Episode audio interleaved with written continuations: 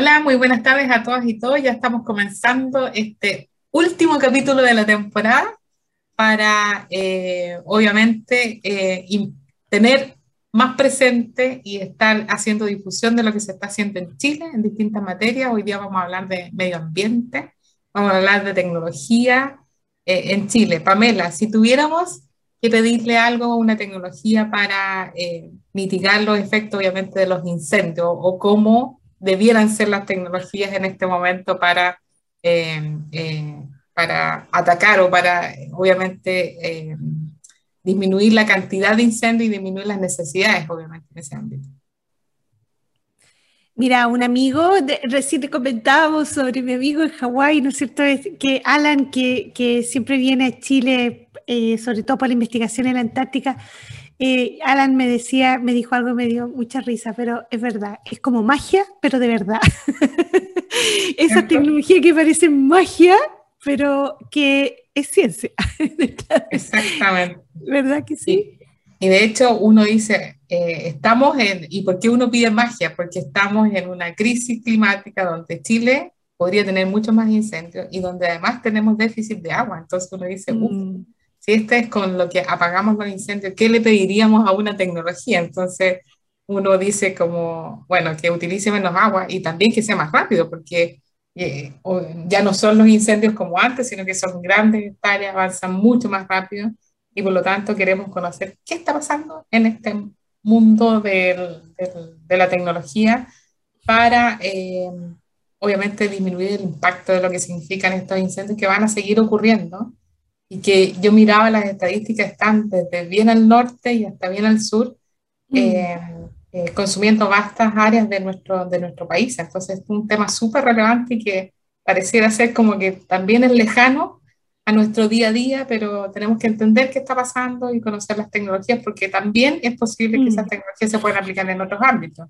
Y, en, y, esta en particular que vamos a conversar hoy día es súper relevante porque Chile, yo considero en particular que está muy atrasado con los temas de basura, eh, sobre mm. todo eh, en las regiones. Eh, acá en mm. el norte, el tema de la basura, fíjate que nosotros Antofagasta hace poco tiene un vertedero, o sea, ni siquiera era una ciudad con cerca de 300.000 personas sin un basurero autorizado. Mm. Eh, entonces, de verdad que estamos muy atrasados y esta tecnología que vamos a mostrar hoy día, cómo reusamos la basura, o sea, ya nos pasamos una nueva derivada, que la basura mm. es una materia prima para obtener productos que pueden ayudarnos a mejorar nuestros suelos, por ejemplo. Exactamente, así que vamos a ver distintas tecnologías que eh, nos ayudan a mejorar el medio ambiente, por ahí uno puede decir, eh, se está haciendo en Chile, hay capacidades, queremos mostrar todo eso y queremos empezar este capítulo eh, hablando de estos temas. Así que vamos a ir a una pausa muy rápida para volver con nuestro entrevistado de hoy. Descubramos los beneficios y retos de la tecnología en el aprendizaje. Escúchanos cada lunes y miércoles a las 15 horas en Tareas de Tecnología. Desafío para la próxima clase con Nicolás Soto en divoxradio.com.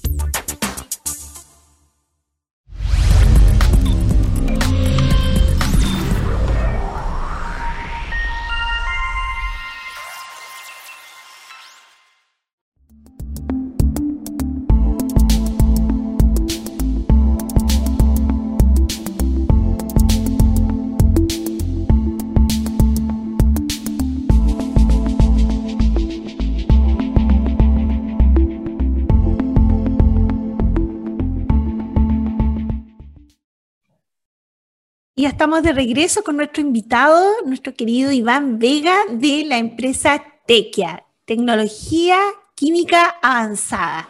Bienvenido Iván, eh, muy contentos de tenerte hoy día y aprovechar de, que nos comentes, eh, primero que te presenten, presentes qué, es Tequia y mm, en qué están hoy día, cómo ha sido el desafío, cómo ha sido estos años, eh, sobre todo estos años pandémicos, ¿no es cierto? Sé que nos tiene súper buenas noticias, increíble lo que están haciendo en, en, en tiempos de pandemia además, increíble. Así que cuéntanos un poco para que todos te podamos conocer.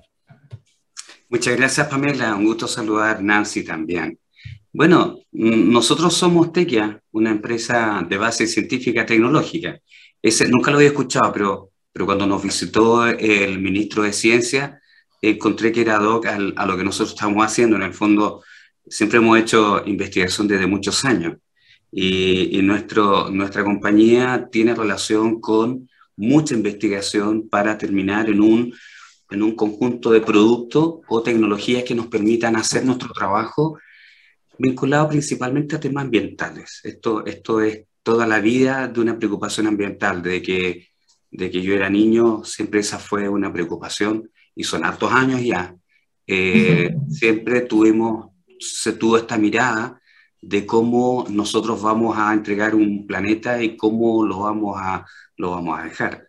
Eh, y a partir de eso, esta empresa viene en el fondo a liderar completamente eh, los desafíos ambientales, aunque sean los más eh, complejos, hemos podido encontrar alguna herramienta para ejecutar nuestra actividad que son remediación ambiental. Una remediación ambiental en el fondo es en una zona contaminada, descontaminar, pero con un proceso mucho más integral. Estas remediaciones nosotros las hacemos con, con, equipos propios y con tecnologías propias, por lo tanto, cada una de las herramientas que nosotros eh, utilizamos son de nuestra, de nuestra creatividad. Eso es un poco lo que hace Tequia.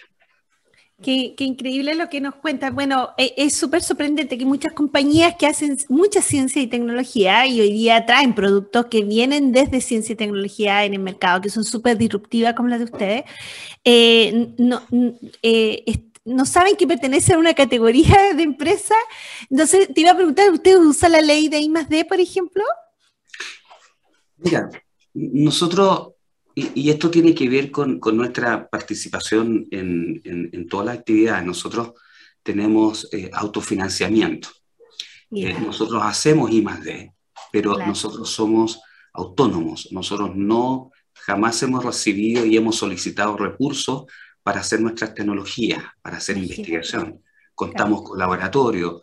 Ha sido de mucho esfuerzo, pero, pero tenemos, tenemos esa, esa, esa política de reinvertir nuestros ingresos mm. prácticamente en un 70-80% exclusivamente para desarrollar estas tecnologías que eh, en el fondo tenemos un, una idea ya preconcebida hace muchos años. Entonces tenemos muchos cheques que eh, realizar y, y, nosotros generalmente eh, financiamos nuestras operaciones. Felicitaciones. Necesitamos muchas compañías como, como, las de ustedes. Yo sé que existen en Chile que, que eh, autofinancian sus proyectos y que son las, son las eh, empresas de, de, esta nueva era, creo yo. Y, y, y mira el tema que está en remediación, que es tan importante de, eh, en este, sobre todo en este contexto, ¿no es cierto?, de, sequía y de, reconversión de suelos afectados por el fuego, por los incendios forestales y por la misma industria del hombre. Entonces, tener compañías que además invierten 100% de su, eh, eh, es, autónoma la inversión, ¿cierto?, de, tiene su propio laboratorio. Eh, hemos tenido algunas compañías y, creo que es, esos tipos de compañías como la tuya van a seguir creciendo en Chile en, los próximos años. Cuéntanos un poco también de, los productos, de, cuál es el producto de mayor impacto que, están poniendo ya en el mercado. Mira, eh, muchas cosas son estacionales. Nosotros hoy día nuestra principal preocupación es incendio. Eh, de hecho, es, es, la de mayor envergadura en nuestra actividad prácticamente el grueso de nuestros ingresos viene lamentablemente de incendio. Digo lamentablemente porque tuvimos que trabajar desde el año 2015 aproximadamente. Eh, veníamos ya trabajando con una sustancia, un sintético que desarrollamos hace muchísimos años y que ha ido mutando para distintas aplicaciones. Y a partir de un incendio, el 2015, que fue muy dramático, el de China Muerta, en Lonquimay, donde un parque maravilloso se quemó completamente, eh, fue el año más desastroso que tuvimos en Chile. Y la verdad es que eh, quisimos desarrollar algo que fuera distinto. Queríamos algo que, que, y no por ser diferente, pero teníamos que ser mucho más eficiente en el combate a incendios.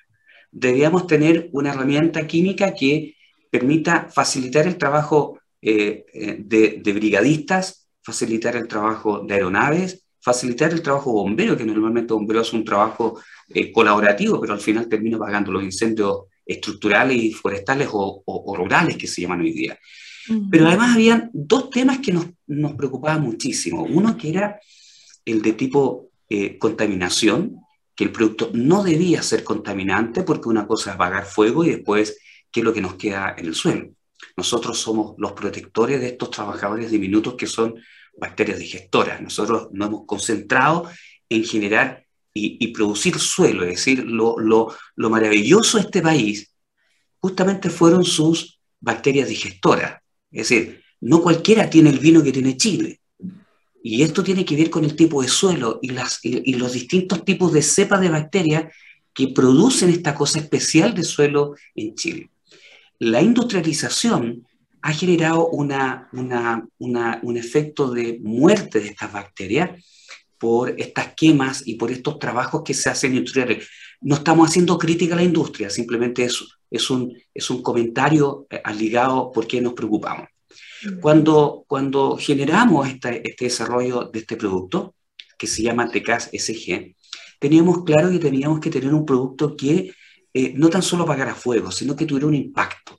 El primer impacto era que no fuera contaminante, por lo tanto, hoy día tenemos certificado de ecotoxicidad, el producto no es tóxico, mm. y, a pesar de tener una resistencia a temperatura de 600 grados, que no es menor.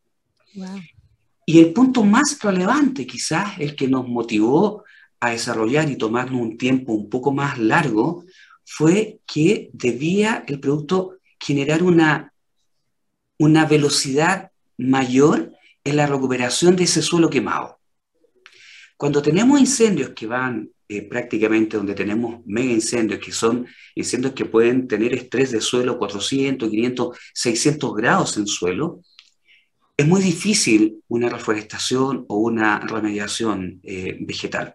Por lo tanto, normalmente incendios de esa categoría pueden pasar 15, 20 años y como ha quedado estéril, inerte ese suelo, eh, no se puede repoblar. Y tuvimos la genial idea, dijimos, bueno, usemos el material que está disponible. ¿Qué material tenemos ahí? Cenizas y carbón.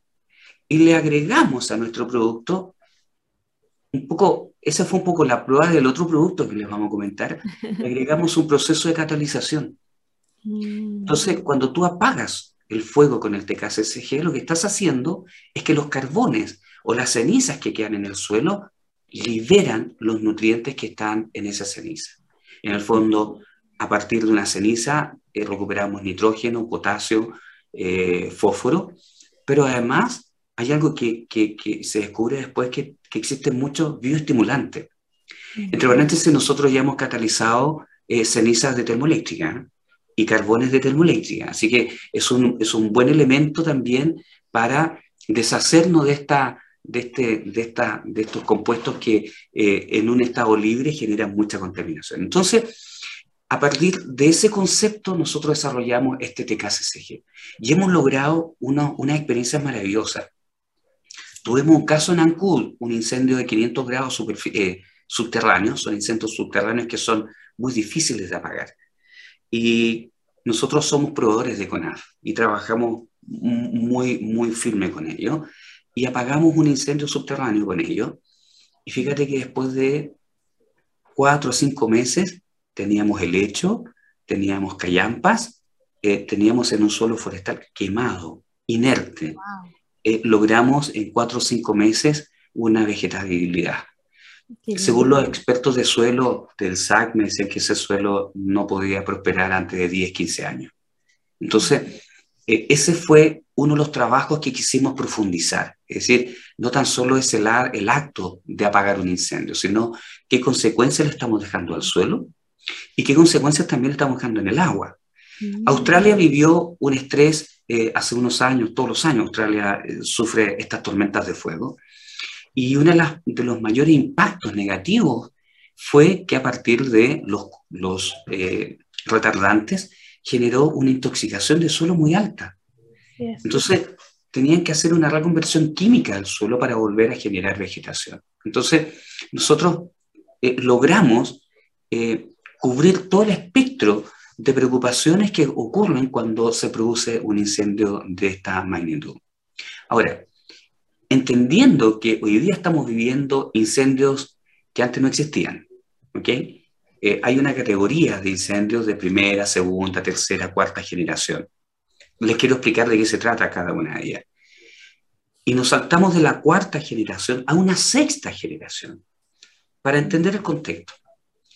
Eh, un incendio cuarta generación se mide por poder calórico, es decir, cuánta, cuánto poder calórico tengo en un metro cuadrado de vegetación y que tiene relación principalmente con su porcentaje de humedad.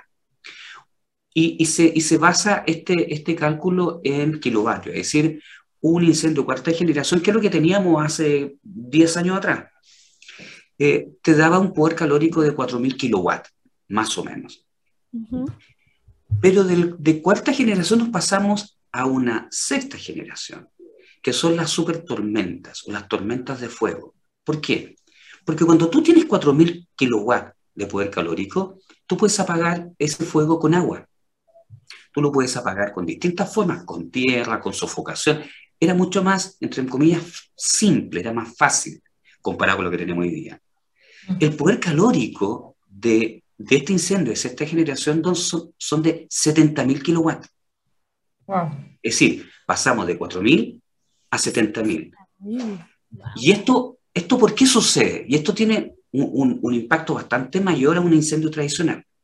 Porque cuando tenemos un suelo seco, como el que tenemos hoy día, y yo siempre hago la comparación de una estufa leña, estas, estas típicas de combustión lenta. Uno tira un leño, si tiene mucha humedad, eh, la estufa se calienta poco. Tiramos leña seca, seca, seca, y tenemos una hoguera que nos calienta toda la casa de una manera importante. Bueno, esa es la comparación de un incendio de cuarta generación que tiene una humedad relativa en el combustible a una sexta generación donde ya no tenemos humedad. Por lo tanto, generamos un clima de fuego, generamos estos vientos ascendentes que nos generan, muchas veces lo hemos visto en, Estados Unidos, donde tú puedes ver reacciones químicas producidas en fuego muy similar a lo que sucede en los volcanes. No sé si ustedes han visto erupciones volcánicas y tú mm. ves rayos y, reacciones químicas que uno dice, wow, ¿por qué tengo rayos y por qué tengo electricidad? Bueno, la energía calórica o el, el, potencial calórico te genera a ti distintos, distintas reacciones químicas en esa atmósfera.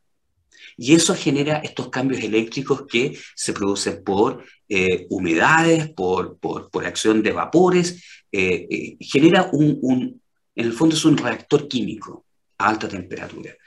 Eso Perdona, eso significa que no solo los vientos están afectando la velocidad de propagación del incendio, sino que esto mismo va generando como, estas, como se ven estas lenguas donde avanza el, el fuego es producto de esta intensidad y mayor poder, poder calórico, producto de, la de lo seco que está el, sitio. Así es, el, incendio se, normalmente se genera su propio clima. ¿eh? Por lo tanto, tú puedes no tener viento. Tú puedes tener una, una velocidad de viento de 5 kilómetros por hora, tienes un viento, tienes viento ascendente convectivo, y tú puedes generar trombas de fuego de 60, 80 kilómetros por hora. Por lo tanto, no es que digamos eh, el 30-30-30, 30 kilómetros de velocidad, 30, 30 grados y 30% de humedad relativa, eso ya, eso ya es como, es, es, es casi como... Pero, pero en el fondo tú partes con una fogata, eh, tienes combustible seco, tienes combustible muerto, que es lo que tenemos hoy día prácticamente en gran parte de la zona central. y, y, ahí viene la preocupación mayor. Hoy día cualquier incendio de gran envergadura puede llegar a lo que tuvimos en 2017, que eran las tormentas de fuego y que arrasaron con, con, con localidades completas. Y eso se debe a que el material, eh, eh, hay muchos parques nacionales de CONAF que están muriendo por falta de agua. Eso es cambio climático. Pero no tan, solo, no tan solo te quedas con que está muerto, sino que es un combustible tremendamente potente. Es decir, tener una copa de árbol que esté seca, no importa, pero ese en el fondo es una, es una antorcha que te va a generar su propio clima. Y ahí viene la complejidad en el combate a incendios. Con un incendio de sexta generación, te voy a poner varios ejemplos. Tú puedes estar a 50 metros de altura y la temperatura de un incendio de esa naturaleza puede sobrepasar los 300 grados. Por lo tanto, cuando viene un avión y pasa con agua, el agua se evapora, el agua no llega a piso. De hecho, de hecho, lo que pasa en Estados Unidos, en Estados Unidos ni siquiera sus propios productos químicos son capaces de apagar esos incendios. Mm. Por lo tanto, yo siempre hago, hago el comentario cuando me dice, oye, eh, eh, y esto entre, este es una pausa, me dice, oye, pero, pucha, ¿por qué no, no, no, no usa las técnicas de Estados Unidos? O, o, por qué no usa las técnicas de Europa? Bueno, yo le respondo, ni siquiera Estados Unidos, Europa, Australia ha logrado controlar sus tormentas de fuego. Por lo tanto, no veo factible que ellos nos enseñen a nosotros cómo producir productos químicos eh, para apagar incendios, que es lo que tenemos hoy día, y lo decimos con mucho orgullo. Eh, entre, otras cosas, nosotros el año 2020 tuvimos un galardón en Estados Unidos.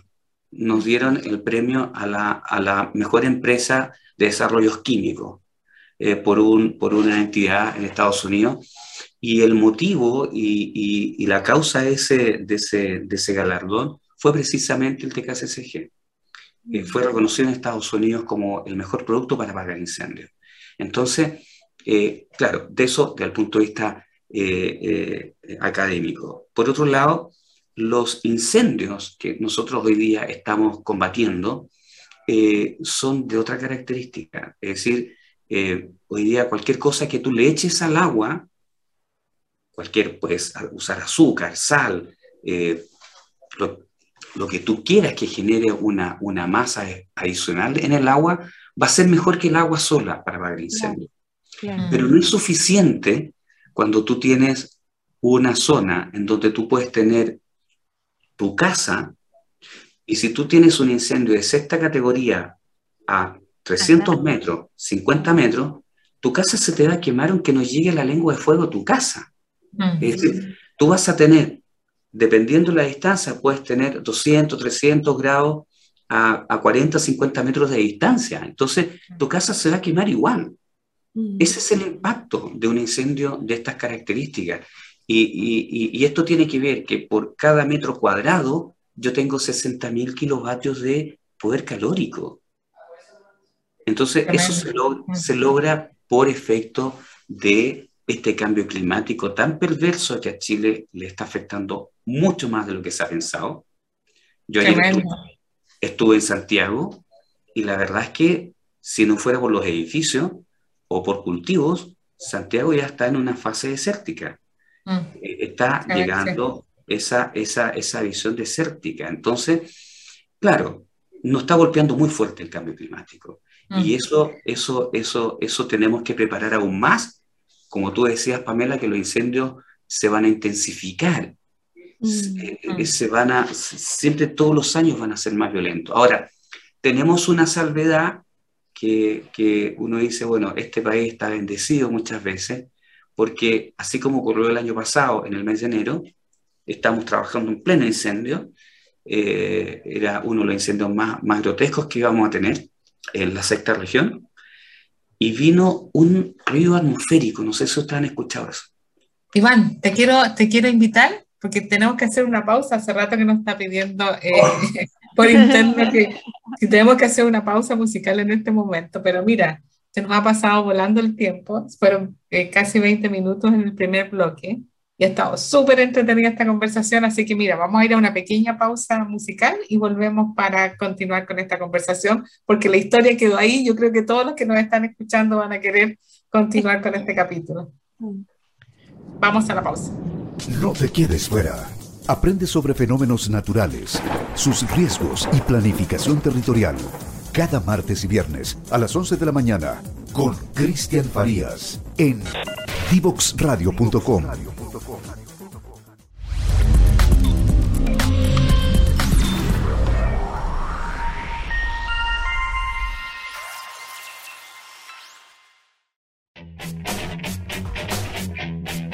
Divoxradio.com.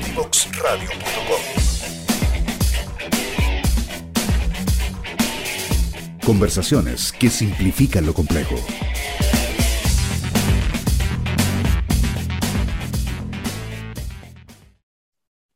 Bueno, ya estamos de regreso para continuar conversando con Iván Vega, eh, director ejecutivo de Tequia, una empresa de base científica y tecnológica dedicada al desarrollo de productos y tecnologías para cuidar nuestro medio ambiente. Y estábamos conversando con tantas historias que nos contaba Iván sobre eh, los productos y cómo obviamente la empresa logra este impacto eh, a nivel nacional y también estos reconocimientos internacionales que los valoramos harto, que las empresas tengan este reconocimiento. Me preguntaba cuánto, de, eh, cuánto conocimiento se tiene que tener del territorio y desde ahí, si a partir de ese conocimiento se diseñan los mejores productos para apagar estos incendios o para, obviamente, generar el menor impacto eh, mientras los apagan. ¿Y, ¿Y cómo se toman esas decisiones? A veces uno tiene, no sé, poca información de qué se maneja eh, de quienes actúan en esto, en esto, sobre todo los grandes incendios forestales que tenemos en el país, incluso estos que hemos visto en otros, en otros lugares. ¿Cómo, cómo actúan los distintos órganos en, en, Chile al menos? Bueno, el responsable del combate a incendio forestal en Chile es CONAF y, y trabaja en paralelo cuando tenemos problemas de interfase eh, y actúa bombero cuando tiene que hacer protección de viviendas. Tal como dije en un comienzo, bomberos también tienen una, activa participación en zonas que son rurales y tienen que salir a apagar incendios. Sobre la pregunta de que si el, el, el, suelo o el lugar donde se está produciendo se analiza para hacer un, un combate a incendio, sí, muchas veces se hace un, análisis, pero más que, más que de suelo, se ve qué material combustible que se está quemando. Cuando se quema pino, eucalipto, eh, se entiende muy bien de que es un, un, incendio superficial, ¿verdad? Y que tiene una forma de combate tanto preventivo, con retardantes, espumas o nuestro supresor de gases, que es el que apaga el fuego. Pero existen otro tipo de incendios que son los subterráneos que aparecen solamente o en su gran mayoría cuando tenemos eh, vegetación nativa o árboles nativos eh, que tienen un, una, una, connotación de suelo bastante importante. Hay un caso, eh, no voy a alargar mucho, pero hubo un caso de un incendio en la Patagonia. Eh, era prácticamente todo subterráneo. Había follaje, pero era subterráneo. No se terminó de apagar ese incendio hasta que nevó. Nevó. Dijeron, ok, nos vamos toda la casa porque ya el incendio se, apagó. Se, se, se derritió la nieve eh, y en primavera empezó a brotar del suelo nuevamente el fuego. Entonces, eh, hay incendios que a veces se apagan porque se le acaba el combustible, no porque tengas la posibilidad de poder combatir y liquidarlo.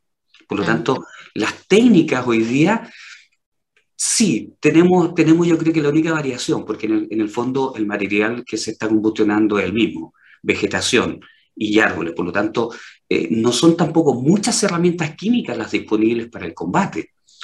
El estratega decide eh, qué es lo que va a usar si va a usar una línea retardante para proteger el área que no se ha combustionado, o va directo al combate eh, directo ofensivo, que es el que nosotros aplicamos muchas veces, que es una aplicación directa sobre la llama y se apaga la llama. Eso, esas son algunas variables.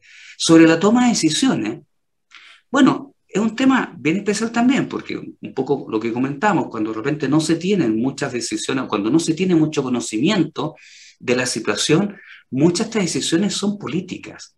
Eh, ¿Cuánto, cuánto, cuando aparece una alerta roja, cuánto dinero más inyectamos, eh, qué herramienta. Eh, recuerden lo que ocurrió en el 2017, el, el, el famoso supertanker que llegó donado, que, y, y, hubo una controversia si era efectivo o no era efectivo. Mm. Yo tengo mi opinión, pero, pero, pero, pero se produce eso, se produce mm. esa, ese, ese estrés de toma de decisión porque estamos en emergencia. En una emergencia tienes que tener datos claros, tienes que tener, tienes que tener el conocimiento, a lo menos saber qué es lo que está ocurriendo en el suelo o en el follaje. Muchas decisiones a veces son políticas eh, con las consecuencias que eso tiene, para bien o para mal. Yo quería eh, preguntarte, Iván, hay muchos auditores que nos están escuchando hoy día que son emprendedores y que son desarrolladores tecnológicos también, que nos contaras un poco tu experiencia en este producto, eh, cómo, cómo lo, finalmente completaste todo su desarrollo en Chile, eh, dónde lo fabricas, si ya lo estás exportando, cómo es el proceso ya de la idea al producto, ¿no? ¿Cómo ha sido esa experiencia para ustedes? Si nos puede hablar un poquito sobre eso. Primero un mensaje a todos los emprendedores en Chile. Aquí hay mucha, mucha creatividad, hay muchísima inteligencia. Por lo tanto, lo que uno requiere es ser valiente, mm. es tener eh, el deseo de que su sueño se cumpla. Y yo he cumplido mis sueños siendo, siendo como lo que hemos tenido como Tequia. Tequia nace eh, conmigo cuando nací. yo dije, yo dije, siempre he estado ligado a temas ambientales siempre. No, no tengo otra cosa en mi, en mi, mente de protección de medio ambiente, aun cuando era muy niño. Y, y, a partir de estas, estas ideas que tú tienes, este sueño que de repente tú dices, ¿te imaginas cómo podemos solucionar un tema y tú estás dando vuelta a una idea? Esa idea muchas veces tú la llevas a un papel, lo llevas a un prototipo, lo llevas a, a, a producirlo de alguna manera. Entonces, nosotros hicimos esa, ese ejercicio. Eh, fue, en principio, este producto, tengo que indicar que este, este, producto no nace exclusivamente, yo haya pensado solamente en, en fuego, esto nace por una solución ambiental que tiene que ver con fondo marino, nada que ver con incendio, pero que la raíz es justamente esa. Una vez que tú diseñas mentalmente, que es lo que nosotros hacemos, diseñamos un, primero vamos de, de, de adelante hacia atrás. Yo digo, ¿qué es lo que yo quiero? Quiero lograr este efecto un efecto que no existe hoy día en el sistema. Y, vamos haciendo el enlace para saber si es factible químicamente en realización. Y tú vas proyectando las cadenas de reacciones químicas que tú necesitas para, para, lograr ese efecto. Eso demora mucho tiempo. Una vez que tú ya tienes el, la idea en el conceptual, tú empiezas a trabajar en el laboratorio para, para, para ver si alguno de los compuestos que tenemos hoy día desarrollados permite hacer esa actividad. Y es lo que nos ocurrió, no existía. Por lo tanto, se tuvo que hacer una molécula, un sintético que nos diera las características que nosotros queríamos lograr al final del proceso. Una vez que desarrollamos, ese desarrollo nos costó cinco años, cinco años, llegar a una molécula distinta, nueva, que nos permitía hacer todo lo que hacemos hoy día. Si esto, esto uno lo dice fácil, oye, esto apaga incendios a 600 grados. Ok, llevamos 17 años en este proceso y, estamos generando nuevas herramientas. Entonces, cuando tú logras ese, ese, ese, ese, ese concepto y logras sacar un sintético o un producto, entonces nosotros comenzamos en el proceso productivo, porque tú tienes, tú tienes que poner en, en claro que estamos en Chile. En Chile no tenemos las mismas, las mismas herramientas químicas que existen en otros países. Por lo tanto, tienes que partir de la, de la nada. Partimos de la nada. Hicimos ese sintético y recogimos distintos, eh, distintas sustancias químicas que nos permitieron desarrollar este producto con lo que había en Chile. En el fondo adecuamos nuestra tecnología con los recursos existentes en Chile, en suelo, en árbol, en aceites, etc. Eh, una vez que teníamos el producto, nosotros, ok, nosotros tenemos nuestra fábrica en Santiago, nuestras oficinas y laboratorios está todo en Pucón. No es un tema de mejor por tener una mejor calidad de vida, ni porque nos gusta el pueblo, no. Es porque tenemos un volcán ahí atrás. Ese volcán ha sido nuestra inspiración de ideas y de probar nuestros productos. De hecho, nuestro eliminador de gases lo hemos probado con gases volcánicos y ha sido muy entretenido. El 24 de diciembre tuve que volver a subir el volcán a mi edad y llegué al cráter. ¿ya? Eh, fue de, de, arduo trabajo, pero fue espectacular y probamos algunas cosas que teníamos que resolver. Entonces, ese es el motivo por el que estamos en Pucón. Eh, no, no, es que tengamos lo, la, la, idea de una vía especial, pero bueno, es lo que nos tocó vivir. Exactamente. Entonces, una vez que nosotros hacemos, porque nosotros oficinas en Pucón, fábrica en Santiago. Efectivamente, nosotros, nuestro, nuestro gran cliente es el gobierno de Francia, nos compró muchas toneladas para ir en ayuda de eh, los incendios de las Amazonas en Paraguay. Nosotros hicimos una tremenda contribución también, fuimos a combatir incendios en la Amazonas cuando el presidente Bolsonaro no dejó entrar a nadie, pero nos dejó entrar a nosotros. Entonces, tenemos el, orgullo de haber trabajado en, los peores incendios del Amazonas, se ocupó nuestra tecnología y fuimos muy aplaudidos y muy bien reconocidos. Por lo tanto, existe sí, obviamente, un, un, catastro eh, y tenemos una idea de internacionalización directa. Es decir, nuestros planes son eh, probablemente migrar de Chile a, un país extranjero eh, que ya estamos negociando y colocar una gran planta industrial. Vamos a dejar instalaciones en Chile, pero creo que lo que necesitamos hoy día es visibilizar nuestra tecnología porque es muy apetecido en muchos lugares del mundo. Eso, eso es uno de los temas más importantes. y por eso... Sí, por eso, por eso yo le digo a todos los emprendedores, sí se puede. Se puede, aquí inspira. En ese, en ese, en ese poder, igual eh, me llama la atención porque pasa, ha pasado con algunos otros emprendedores que cuando crecen, eh, finalmente terminan sacando sus plantas desde Chile y producen en otros lugares. Se debe a temas de logística, se debe a temas de posicionamiento de marca. ¿A, qué se deben esas decisiones? Nuestra decisión eh, nuestra decisión no tiene que ver con logística, porque yo siempre creí que desde Chile se puede exportar tecnología. Era siempre producir en otros lugares también. Exacto, es, ese, era, ese, era, el mayor deseo, por eso no me fui mm. antes.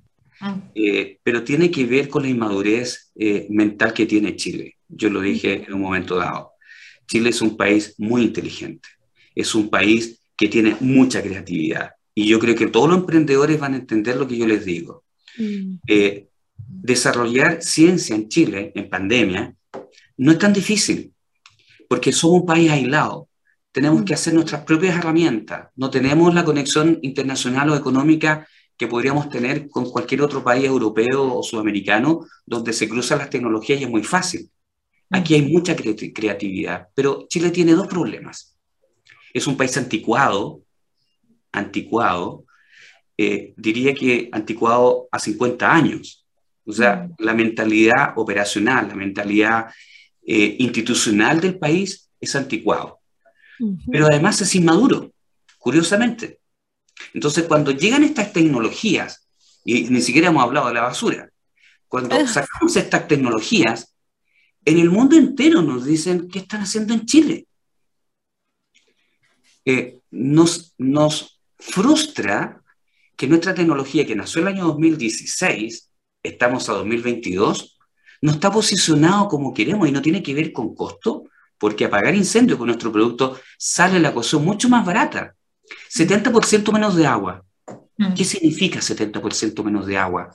Menos horas hombre, menos horas de vuelo, menos gasto en aeronaves, menos estrés en las personas. Y obviamente, y obviamente con un éxito marcado, es decir, tú apagas el fuego. Hay incendio, el de Caragua hace un par de años, llegó hasta el mar y no fue capaz, nadie pudo apagar ese incendio y se apagó solo porque se acabó el combustible. Entonces vienen estas frustraciones y uno dice, voy a ser héroe eh, para hacerlo todo en Chile cuando en Chile no están las condiciones, las condiciones ni siquiera sociales, ni siquiera eso, las condiciones administrativas. Mm. Y cuando digo administrativa, cuando tú tienes una tecnología tan avanzada, nosotros tenemos una tecnología, Pamela, Nancy, que estamos, y, me voy a saltar un, tema súper importante, somos la única empresa que se ha certificado en Chile, en una universidad, que logramos destruir la molécula del CO2. ¿Qué empresa en el mundo puede decir que con un aparato pequeño pasan los gases de un vehículo y tú sacas oxígeno por el tubo de escape. Eso lo tenemos certificado. Entonces, cuando tú tienes eso y tú se lo presentas a, las autoridades, yo siempre digo, es como que le pasas tú un cascabel a un niño y juega y juega y se divierte, pero no hay acción. Mm. Entonces, cuando uno tiene todas estas herramientas químicas que son potentes, que son mundiales, que de hecho no existen en otras partes del mundo. Nuestras patentes están siendo tramitadas en Estados Unidos. nos llaman de Estados Unidos para esto. Entonces tú dices, vamos a hacer el acto heroico de seguir en Chile. No, pues, para esto. Eh, y, muchos los emprendedores siempre discutimos que siempre es mejor eh, pilotear y partir en tal vez en otro país para traer la tecnología en Chile. Parece que hay más cultura de comprar la tecnología. Si, si, si fue hecha en Estados Unidos debe ser buena, entonces, o en Alemania debe ser extraordinaria. Entonces es más fácil eh, desarrollar productos y después traerlo, ¿no? al parecer esa fuera el pensamiento general que, que, se ha instalado en las EBCT, creo yo, y por eso que ocurre esto, que tal vez es más barato pilotear afuera que eh, directamente en Chile las primeras etapas. Mm. Y es yo creo que también, yo creo que también tiene que ver con lo que conversamos en alguno de los capítulos, Pamela, que ya no me acuerdo, mm. es que importante es que los tomadores de decisiones manejen más el conocimiento. De hecho, aquí mismo lo, lo, conversamos al principio. Mm. Es una, una, lástima, pero yo creo que este es el, el, las conversaciones de transformación que tenemos que hacer.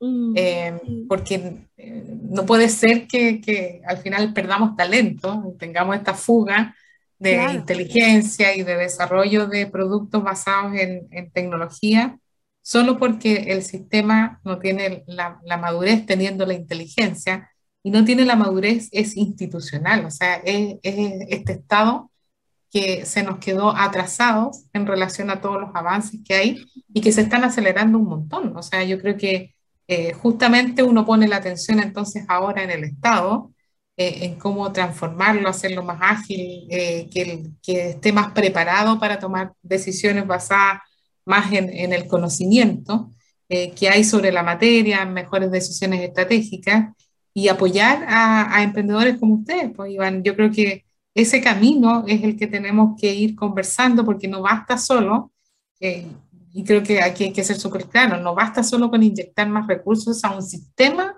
que está, eh, eh, que está como, como dices tú, con 50 años de atraso, porque por muchos recursos que le coloquemos, si es que no generamos las nuevas capacidades, vamos a, a Es el cascabel del bebé.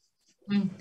Entonces, pero, yo, pero yo creo sí, pero no creo que sea por falta de capacidades, Iván. Por eso que yo creo que, que, la transformación y la renovación de, eh, de elencos va a ser súper buena eh, desde el punto de vista de lo que se proyecte para, para, el Estado. Hay que conversarlo, o sea, tenemos que conversarla, no hay que. Tenemos que, porque tenemos, tenemos que hacer cargo de lo que nos pasa. Eh, y, y, yo creo que la nueva generación viene con mucha fuerza porque maneja mucho más la información y el conocimiento, nacieron en la sociedad del conocimiento. Mm. Y eso creo que está marcando una diferencia en lo que está pasando en el país. si me das 30 segundos, me voy a demorar un minuto con lo que voy a decir. si no queda nada, tenemos que cerrar, ya nos avisaron. pero, pero, pero la persona que me ha estimulado a quedarme en Chile es la alcaldesa Alejandra Burgos de Curanilahue. ¿Ok? ¿Qué tiene que ver con el Curanilahue, con Tequia? Que ha sido la única institución pública que apostó por la transformación de su basura en fertilizante. Y hoy día estamos completando un piloto para que el municipio pueda sostenerse económicamente a partir del activo que va a lograr y está logrando en esa transformación de percolados a fertilizante y basura orgánica en fertilizante. Y ella es muy visionaria porque me ha pedido, Iván, quédese, quédese, Den, denos la posibilidad de que a partir de esta municipalidad muy pequeña podamos hacer cosas grandes. Y la verdad es que eso es lo que me ha tenido motivado en, en este último tiempo. Entre paréntesis, nosotros hacemos eh, a partir de basura fertilizante en una hora, que, que es, otro capítulo. Eh, sí, de hecho, de hecho, por eso vamos viendo la, la, que la sustentabilidad eh, nos trae yo no quiero decir que, que no tenemos que, cambiar las prácticas y los hábitos, pero hay oportunidades. ¿Por qué? Porque tenemos tecnología, porque tenemos conocimiento, nos podemos hacer cargo de esto que hicimos mal en el pasado, pero cambiar eh, nuestros hábitos, que creo que eso es súper importante decirlo. Pero tenemos mucho, mucha capacidad para hacerlo, así que ojalá que sean esas las decisiones que se tomen bien eh, y no sigamos con este estado eh, que se nos queda atrás en estas decisiones tan relevantes. Y no quiero decir solo el Estado, ¿ah? porque como ciudadanos también eh, no hemos sido muy responsables en estas materias, eh, sobre todo en el tema del cuidado del medio ambiente y partiendo por el consumo, así que ahí hay harto por cambiar todavía. Iván, te quiero agradecer el haber estado acá con nosotras y esperamos que te vaya súper bien, te siga yendo súper bien y ojalá eh, te quedes con una, una patita bien arraigada al país. Sí, un placer, de verdad que me encantó. El tiempo se pasó volando, pero, pero muchas gracias por la oportunidad. Eh, y bueno, el corazón es de acá. Eh, pero, pero nuestra tecnología tiene que estar en todo el mundo y me habría encantado haberlo hecho desde Chile y si no, bueno, como tú dices, dejar un tremendo pie en Chile y el otro fuera. Así que muchas gracias por esta linda conversación. Gracias, Iván. Que te vaya súper bien. Y nosotros vamos con nuestra pausa para cerrar el programa. No te quedes fuera. Aprende sobre fenómenos naturales, sus riesgos y planificación territorial cada martes y viernes a las 11 de la mañana con Cristian Farías en divoxradio.com.